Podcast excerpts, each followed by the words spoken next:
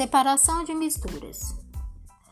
Vamos conhecer alguns métodos de separação de mistura: catação, filtração, separação magnética, evaporação e decatação.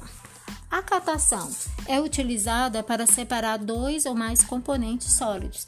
Esse processo consiste na separação manual dos materiais. Pelo processo de catação, é possível retirar pedrinhas ou grãos estragados em meio à semente de feijão. A filtração é uma forma de separar líquidos e sólidos, como a água e a areia, por exemplo.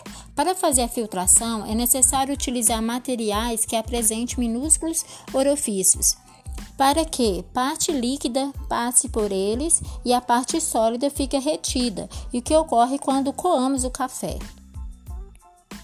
A separação magnética é usada para separar misturas entre sólidos quando um dos componentes é um metal. O, met o método é baseado na força de atração de um ímã sobre materiais metálicos.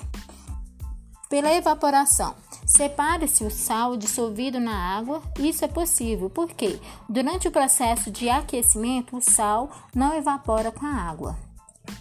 A decantação consiste na separação dos materiais sólidos presentes em um líquido, deixando a mistura em repouso.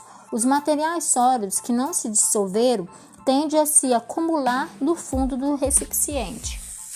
Na destilação, separam-se substâncias de uma mistura de líquidos. A mistura é aquecida e a substância com temperatura em ebulição mais baixa vaporiza-se.